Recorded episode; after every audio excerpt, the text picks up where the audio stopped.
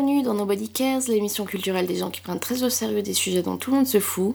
On les prend tellement au sérieux qu'une fois par année, on revient en parler. Ce sujet, c'est le NIF. Euh, et vous pouvez entendre à ma voix que le NIF, ça implique beaucoup de fatigue, beaucoup de nuits tardives euh, et surtout beaucoup de films. Euh, un peu moins pour moi cette année parce que j'ai décidé de faire un festival light. Mais Max, qui nous rejoint aujourd'hui, a vu beaucoup plus de films que moi. Bonjour à tous. Oui, effectivement, j'ai pas compté, mais euh, j'ai vu les trois euh, programmes de court métrage et puis à peu près quatre longs métrages par jour, je crois. Ouais, c'est le rythme que j'ai normalement quand je vais au NIF, mais là, je t'avouerai que cette année, je ne sentais pas du tout de le faire autant, autant intensément. Donc ce qu'on va faire dans ce podcast, au lieu de revenir sur tous les films proposés au NIF cette année, euh, on va juste vous parler de nos 5 favoris. D'accord. Alors, euh, tu veux qu'on fasse chacun notre tour un numéro? Euh, ouais, vas-y. Bon, alors moi, ce sera sans réel classement. Euh, un gros coup de cœur, ça a été The Little Hours. Euh, The Little Hours, dont tu pourrais nous faire le pitch? Oui, euh, donc The Little Hours, c'est une adaptation d'une des nouvelles du Decameron de Giovanni Boccaccio. Ça se passe donc euh, en Italie, euh, plus précisément euh, dans la région de Florence, au XIVe siècle, sauf erreur. Et c'est donc l'histoire de ce couvent où il y a des nonnes frustrées qui se font tester au niveau ben, de la foi et de leur résistance aux tentations dès qu'il y a un beau jeune homme joué par Dave Franco qui débarque. C'est une comédie euh, très drôle, euh, assez tordue à certains égards, avec un casting d'enfer. Si vous avez l'occasion de le voir, ne le loupez pas. Ouais, pour le casting, euh, pour vous mettre un peu l'eau à la bouche, il y a Kate Micucci, Alison Brie, Aubrey Plaza et bien Dave Franco, comme il l'a Ouais. dit. Et John C. Reilly qui joue le prêtre. Voilà, John C. Reilly, c'est aussi. Oui, non, c'est vraiment, c'est vraiment très amusant. Euh, c'est, une mine euh, à oh mon dieu, il est dans ce film. Euh, donc on va pas vous spoiler euh, autre chose que le cast principal, mais sachez qu'il y a beaucoup plus à ce film que le cast principal. Ouais. Il y a son cast secondaire aussi.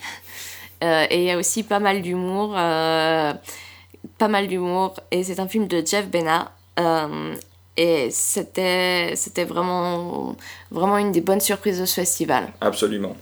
Même si c'était, enfin, pas une bonne surprise, puisque c'était, un film que j'attendais quand même, euh, vu qu'on en on a beaucoup parlé aux US. Oui, ça c'est vrai. Euh, du coup, c'est quand même un film que j'attendais, mais j'en attendais pas, je m'attendais pas à rire autant euh, que ce que, que, ce que j'ai ri. Oui, je suis tout à fait d'accord avec toi. Je crois que ce film-là aussi il rentre dans mon top 5 personnel. Bah parfait, ça nous en fait, ça nous en fait plus que 4 pour Ouais. chacun. À, tour, à ton tour.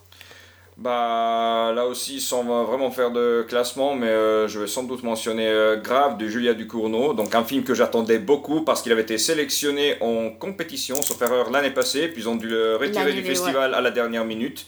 Donc cette année, il a été intégré dans la section Ultra Movies. Moi, je l'ai vu à l'open air à minuit, avec un casque d'ailleurs, pour pas embêter les gens qui dormaient à cette heure-là. Et euh, c'est vraiment une belle claque, un film très fort, très intelligent, très rigoureux, sur des sujets justement euh, tabous et avec une force euh, viscérale qui confirme bah, la validité euh, du meilleur cinéma de genre français, alors qu'ailleurs dans le NIF on a pu voir des exemples qui sont pas vraiment terribles. Tu penses à quoi? Bah, je pense surtout à un film qui a gagné un prix, donc le Aussi? Manoir dans la Ah, compétition internationale. Je savais pas que le manoir avait gagné un prix. Oui, le prix du jury des jeunes, sauf erreur. Ah, ok. Euh, D'accord, ça ne m'étonne pas vraiment. Ouais, disons que bah, euh, il est pas mauvais, mais c'est juste, c'est une comédie, c'est censé être une comédie horrifique. Et j'ai pas trouvé drôle du tout. J'ai ri trois fois tout au long du film, mais ça dure quand même 90 minutes. Ouais, ouais, tout à fait. Et c'est long, 90 minutes de comédie quand tu rigoles pas. Ouais. C'est, ça paraît encore plus long que du drame euh, quand, tu, quand tu réponds pas au film. Ouais.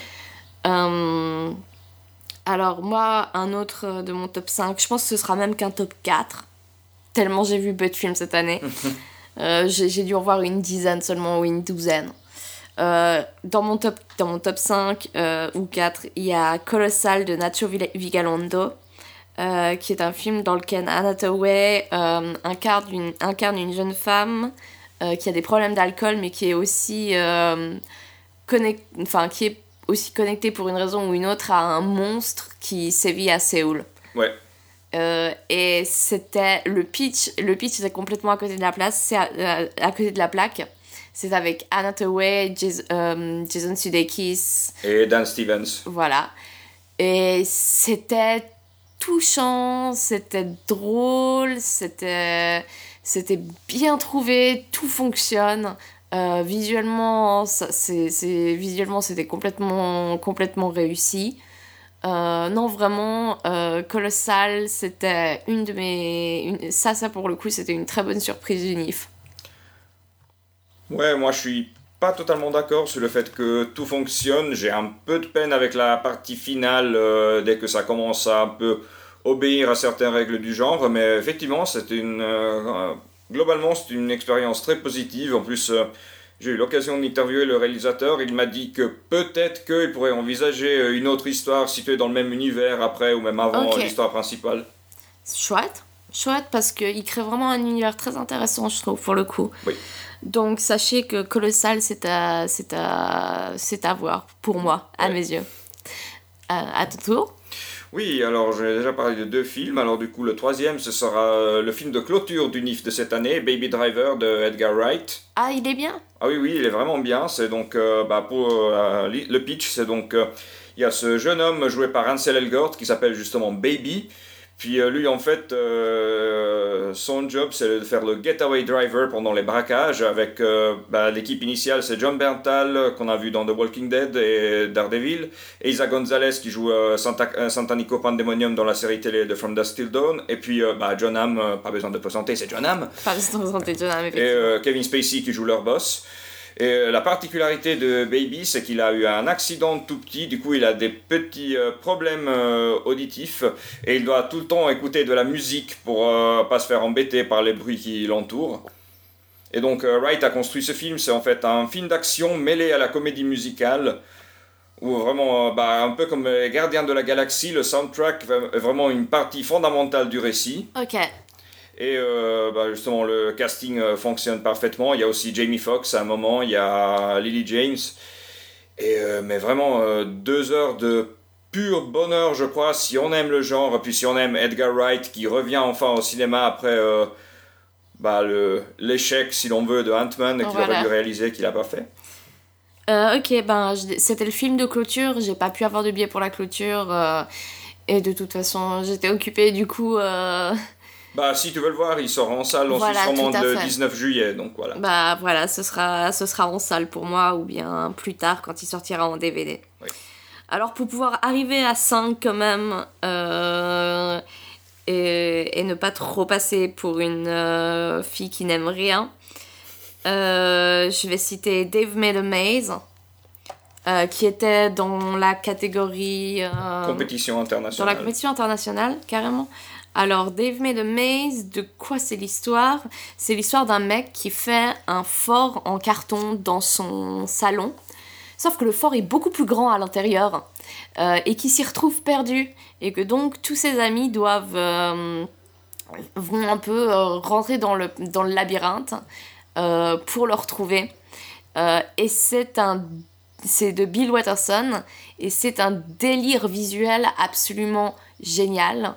Euh, il y a un des acteurs de Review, celui qui jouait le, euh, le producteur dans Review, With Forrest McNeil, euh, qui, se retrouve qui se retrouve encore dans, une, dans un rôle où il est, entre guillemets, rattaché au cinéma, puisqu'il il, il, fait un film sur, sur, ce, sur ce labyrinthe. il est délicieux dedans. Il y a beaucoup de choses qui marchent très très bien dans ce film. Après, j'avouerai que c'est un film que j'ai trouvé un petit peu long. Oui, tout à fait. Euh, et ça pose problème quand on sait que le film ne dure que 80 minutes. Ouais. Euh, ça aurait été. Pour le coup, ça aurait plus été un, court métrage à mes yeux. Mais j'avouerai que j'ai pas pendant les 80 minutes il n'y a pas il a pas eu plusieurs fois où j'ai trouvé le temps long c'est juste sur les 20 dernières minutes où peut-être ça, ça se répète un petit peu euh, mais c'est à voir ne serait-ce que pour euh, l'incroyable travail euh, qui a été fait sur les décors qui sont, qui sont bluffants oui tout à fait donc moi du coup mon quatrième film ce sera aussi un film de la compétition internationale et qui a aussi remporté des prix donc The Endless de Justin Benson et Aaron Moorhead. Donc les habitués du NIF les connaissent, ce sont donc les réalisateurs de Resolution et Spring. Resolution qui revient d'ailleurs d'une certaine manière dans The Endless. Ouais, ouais, il, ça revient d'une certaine il est, il est cité dans The Endless, on peut le dire. Euh, je crois que la meilleure chose à dire pour The Endless, c'est d'y aller sans connaître quoi que ce soit à l'histoire je vous conseille. Oui, bah on peut juste dire que cette fois les deux réalisateurs jouent les rôles principaux. Voilà, tout à fait. Et ça marche très bien. Et on est toujours dans leur univers un peu euh, tordu, Lovecraftien. Donc euh, ouais, allez le voir. Euh, allez le voir après avoir vu Résolution. C'est un film que j'ai trouvé, pour moi, pour moi c'est un film qui a un potentiel, qui a totalement le potentiel pour devenir culte. c'est le genre de film que je sais que je vais avoir envie de revoir. Euh, et c'est c'est également un film que j'aurais mis dans mon top parce que parce que euh, ce qui ce que Aaron Moorhead et Justin Benson font est clairement d'une d'une euh, d'un quel est le mot? D'un d'une ambition d'une ambition absolument folle. Et pour le coup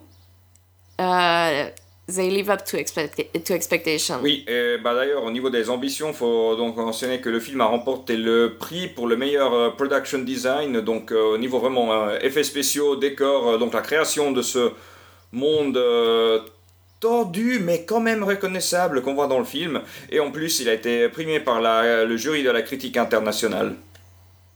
Voilà, euh, moi ce sera tout pour mon, pour mon palmarès. Euh, The Endless, c'était mon dernier film, euh, gros coup de cœur. D'accord. tu as, toi, tu en as encore un?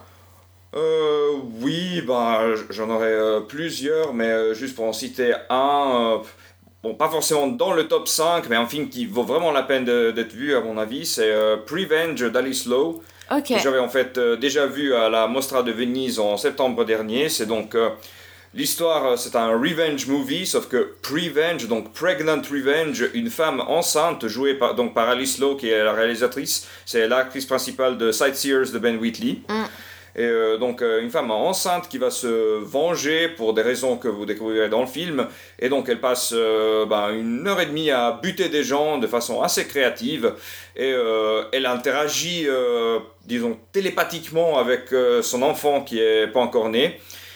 C'est un film euh, totalement libre, totalement fou, totalement, euh, divertissant. Et euh, le petit détail qu'il faut mentionner, c'est quand même que Alice Lowe était vraiment enceinte pendant le tournage. Elle a tourné le film en deux semaines à peu près, je crois, pendant son septième mois de grossesse, ce qui est pas mal. Impressionnant. Ouais.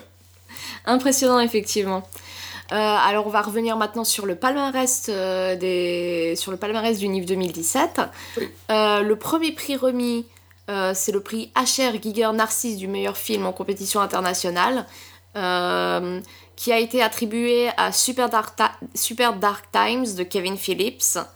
Euh, Super Dark Times, qui est un film sur des adolescents qui, dont, qui, qui, font, qui font des conneries. un des deux, enfin un des adolescents meurt euh, tué par l'autre adolescent. et euh, en fait, euh, ben, bam, attention, ça, ça réveille un appétit pour le sang chez un de ces adolescents, enfin chez cet adolescent qui a tué son camarade, et il va vouloir tuer tous ses camarades. parce que, parce que, because fuck you logic. Euh, j'ai trouvé, euh, trouvé que ça C'est la version sombre d'un Spielberg années 80, on peut dire. Voilà, ouais, et j'ai trouvé que c'était, c'était vraiment con parce que normalement j'aime beaucoup les coming of age. Ça avait le potentiel euh, du point de vue. Je trouve que du point de vue ambiance musicale, tout ça, c'était très bien réussi. mais l'histoire, l'histoire était conne, je trouve. Euh, la manière, tu, tu croyais pas réellement aux motivations des personnages. D'ailleurs, il n'y avait pas de motivation expliquée. Euh, c'était, vraiment. euh, ouais, non, une déception totale. Ouais, moi je suis pas tout à fait d'accord. J'ai trouvé le film euh, assez sympathique. Oui, il y a des gros problèmes euh, au niveau de l'écriture, surtout vers la fin. Mais il y a aussi quand même, euh, là au milieu, il y a quand même euh, une certaine ambiguïté que j'ai bien aimé. C'est pas. Bah, tu c'était le coming of age, c'est pas le coming of age classique où tout est résolu, je vais pas dire plus. Et. J'ai quand même trouvé assez bien géré justement au niveau de l'atmosphère, de la musique, euh, l'ambiance euh, d'une autre époque, c'est vachement Oui, bien oui, géré. tout à fait. Ça et, les, rappelé. et les acteurs sont quand même euh, plutôt bons, Les notamment Charlie Tahan qui joue justement le petit taré. euh. Pour l'ambiance, pour l'ambiance, ça m'a rappelé, ça m'a rappelé un peu It Follows, avec ce- cette Ah oui, espèce d'impression où tu fait. sais pas, tu saurais pas le, le situer dans le temps, tu et ça a un côté un peu presque onirique. Oui. Euh, maintenant, le Méliès d'argent du meilleur long métrage fantastique européen, euh, qui a été attribué à Elbar de Alex Di- de la, de la I- Iglesia, euh, qui nous vient d'Espagne. Désolée d'avoir écorché son prénom. Euh, tu peux nous pitcher ce que c'est, Elbar? Parce qu'en fait, je, Oui. je ne l'ai pas vu, mais je sais que toi, oui. Oui, oui, oui, tout à fait. Je l'ai vu à la Berlinale et puis euh, bah, j'étais très content d'apprendre qu'il était sélectionné ici. Donc, Elbar, c'est euh, l'histoire d'un groupe de gens qui se retrouvent justement dans ce bar au centre-ville. À un moment, il y a un sniper qui tue, un, un- qui commence à tuer des gens en dehors du bar. Du coup, le petit groupe doit se- s'enfermer dedans sans vraiment comprendre euh, ce qui se passe. Euh, c'est un huis clos hyper tendu, hyper drôle, euh, bah, humour noirissime évidemment, avec des situations vraiment déjantées, bah, typiquement du cinéma de, typique du cinéma de, de la Iglesia. Et c'est vraiment, j'ai passé vraiment un bon moment avec ces gens détestables, mais que j'ai pas pu m'empêcher d'adorer justement à cause de la situation dans laquelle ils sont placés. D'accord. Ouais, je t'avouerais que pour moi, ça avait l'air d'être un film qui allait trop réveiller d'angoisse. Euh, Non, pas tellement, bah, c'est de la Iglesia, donc ça fait rire surtout. D'accord. Euh, bon, alors c'est bon à savoir. Alors maintenant, donc, on, on l'a évoqué plus tôt, le prix NIF de la critique internationale qui a été remis à The Endless de Justin Benson et Aaron Moran, euh, ainsi que le prix Imaging the Future du meilleur production design qui, là encore une fois, est allé à The Endless. Ouais. Euh, et hum, Après, pour rendre l'idée, ce prix est quand même euh, plutôt flexible. Voilà. Je- euh, pour, bah, pour rendre l'idée, l'année passée, ils l'ont attribué à Swiss Army Man avec la motivation que le cadavre de Daniel Radcliffe faisait partie du décor. Ouais, voilà. Euh, et hum, je t'avouerai que pour le pour, du pur point de vue production design, j'aurais plutôt vu David Mays gagner parce que parce que pour le coup, c'est vraiment c'est vraiment un truc où c'est extrêmement travaillé, mais euh, mais The Endless a aussi des gros des, des éléments des éléments qui sont qui sont très beaux. Oui, Euh, pour le coup, Dave Medemay, c'est plus l'absurdité, euh, The Endless, c'est plus euh, juste la beauté. en plus, pour préciser, le prix pour le production design, c'est pas que les décors, il y a aussi les effets spéciaux dedans. Donc, du coup, The Endless, il y a quand même, Il y a quand il y a, même, il y a des même un peu plus d'ambition dans la Voilà. création de ce monde qu'on reconnaît, mais pas tellement. Voilà, tout à fait. Euh, et donc, ce sera tout pour... Enfin, ah non, il y a encore le prix de la jeunesse euh, Denis de Rougemont, euh, qui est euh, le prix décerné par des jeunes de la région et qui a été euh, décerné cette année à Hostile de Mathieu euh, qui est un film français. Ah, euh, je me suis trompé, du coup, il y avait le manoir aussi dedans, euh, dans le palmarès. Je crois que c'était Non, il n'y avait aussi. pas le manoir. Ah, je me suis trompé. Euh, Je euh, crois que je l'avais vu quelque part. euh, il me semblait qu'il n'était pas dedans parce que euh, j'ai des tout- Ah ouais, bah, bah, bah, ah oui, euh, non, je crois que je me suis trompé parce que c'était de toute façon un film français. Voilà, parce que c'est un Hostile, enfin, c'est un film qui se passe aux States, mais c'est tourné par un français. Et ouais, une des déceptions de la compétition, faut le dire. Bah écoute, moi à ma séance, il y a une fille, une dame qui s'est sentie mal et qui a vomi à six sièges de moi. Du coup, ça puait horriblement et j'ai dû, enfin, je, suis partie de la séance euh, quasi immédiatement parce que je sentais que l'odeur de vomi allait me rendre malade. Ah ouais. Et, et je t'avouerai que de ce que j'en ai vu, c'était pas, c'était pas, ça me semblait pas euh, incroyable. Ouais, non, disons que bah, le côté post-apocalyptique, j'ai assez bien aimé, bah, notamment euh, bah, pour ceux qui connaissent euh, les films d'horreur européens et espagnols en particulier. Il y a Javier Botet, cet acteur euh, au physique très particulier qui joue souvent les monstres dans les films d'horreur. C'est donc euh, le méchant principal dans Rex, c'est euh, Mama dans le film de Muschietti. Il sera aussi dans Hit dans quelques mois. Et donc lui, il joue cette créature, une espèce de zombie, on sait pas vraiment zombie, vampire, on sait pas exactement, qui poursuit la protagoniste principale. Donc ce côté-là, j'ai assez bien aimé jusqu'aux 20 dernières minutes que je vais pas spoiler.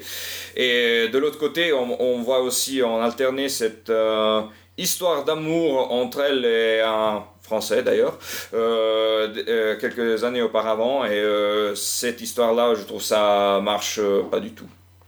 Le côté sentimental marchait pas du tout.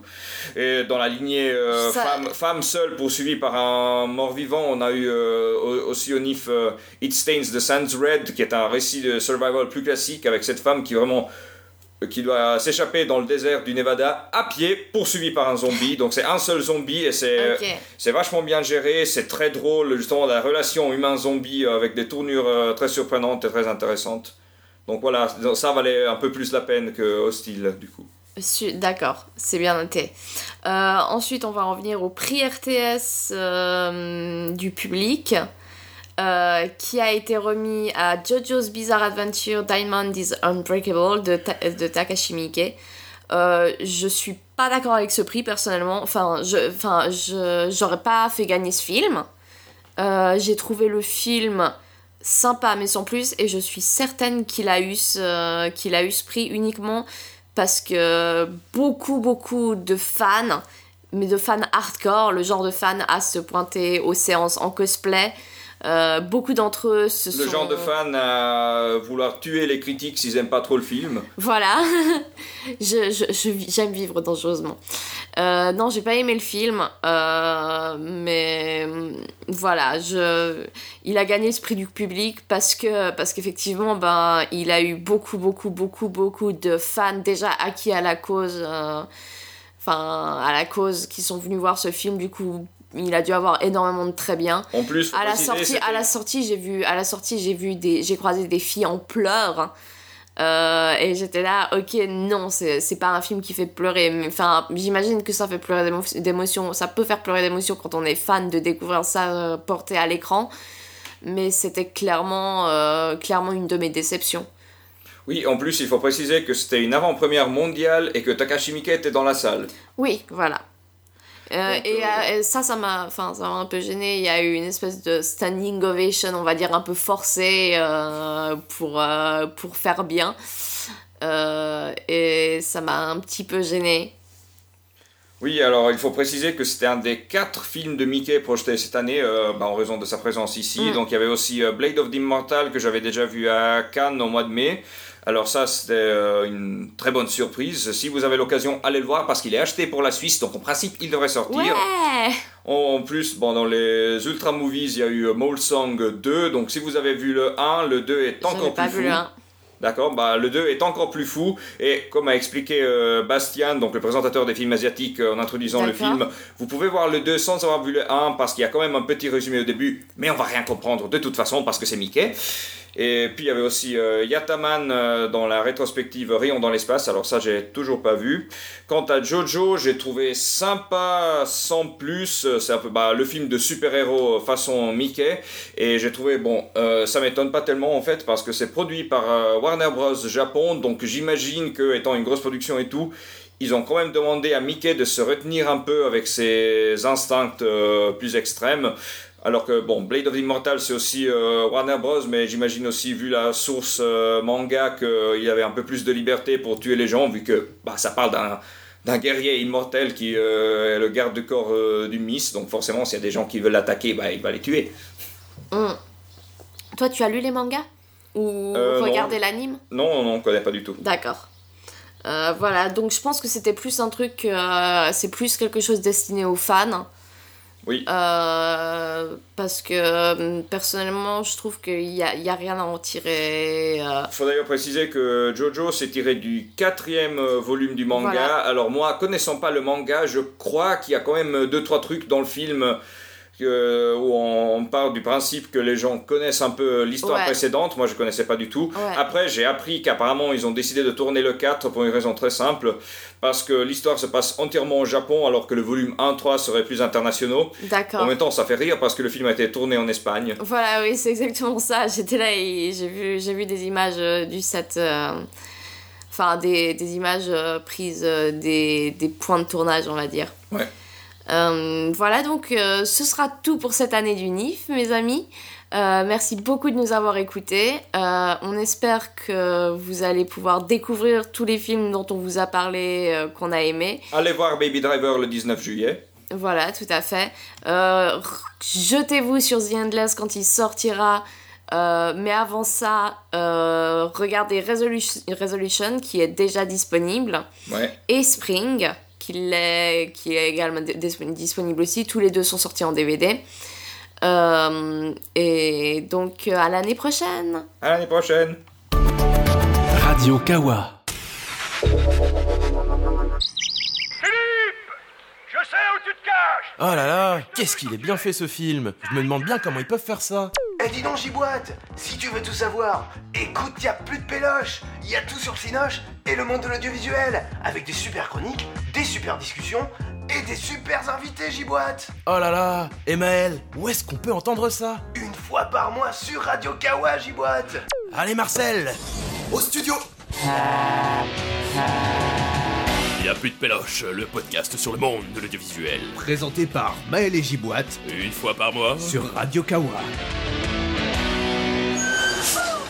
Toi, auditeur, tu es en quête d'un rendez-vous mensuel qui parle dans les longueurs de toutes tes passions Tu cherches une fenêtre vers tout ce que le Japon peut faire, même de plus barré et niché Ne cherche plus LOL Japon est un podcast long format animé par Amo et Concombre mêlant bromance et japonaiserie dédié aux animés, manga et leur industrie, jeux, cinéma. Tout y passe en statut culturel, dossier et quatre rubriques qui changent à chaque numéro. Aucune limite de temps, de ton ou de genre, avec des invités ou non. LOL Japon est un podcast mensuel disponible sur Radio Kawa, iTunes et les applications dédiées, diffusé en direct un vendredi par mois. Plus c'est long, plus c'est bon. Tout, est bon dans, le Japon.